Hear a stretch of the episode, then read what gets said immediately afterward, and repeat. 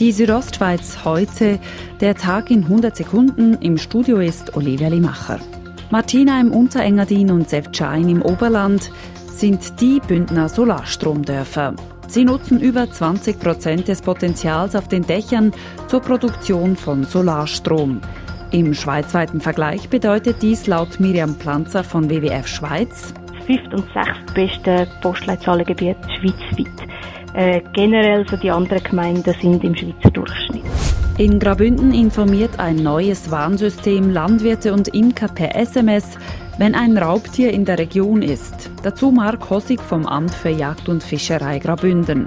Mit dem Warnsystem, wenn wir Landwirt, Imker, Altmeister und so weiter informieren, sobald bekannt ist, dass ein Grossraubtier in der Region unterwegs ist. Insgesamt 180 Steine donnerten am Flüelerpass bei Steinschlagexperimenten den Hang herunter. Nach drei Jahren ist das Experiment nun abgeschlossen.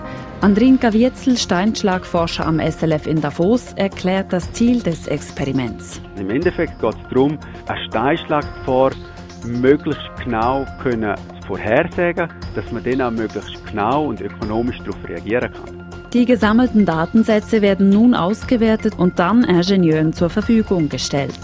Wir blicken zurück. Heute vor genau 50 Jahren, also am 16. Juli 1969, startete in Cape Kennedy die Apollo 11 Richtung Mond. Start der historischen Mondlandemission war um 14.32 Uhr mitteleuropäischer Zeit.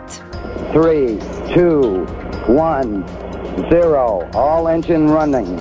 Bis zu Neil Armstrongs berühmten kleinen Schritt war es dann noch ein weiter Weg. Am frühen Morgen des 21. Juli mitteleuropäischer Zeit hatte Armstrong als erster Mensch den Mond betreten. Die Südostschweiz heute der Tag in 100 Sekunden, auch als Podcast erhältlich.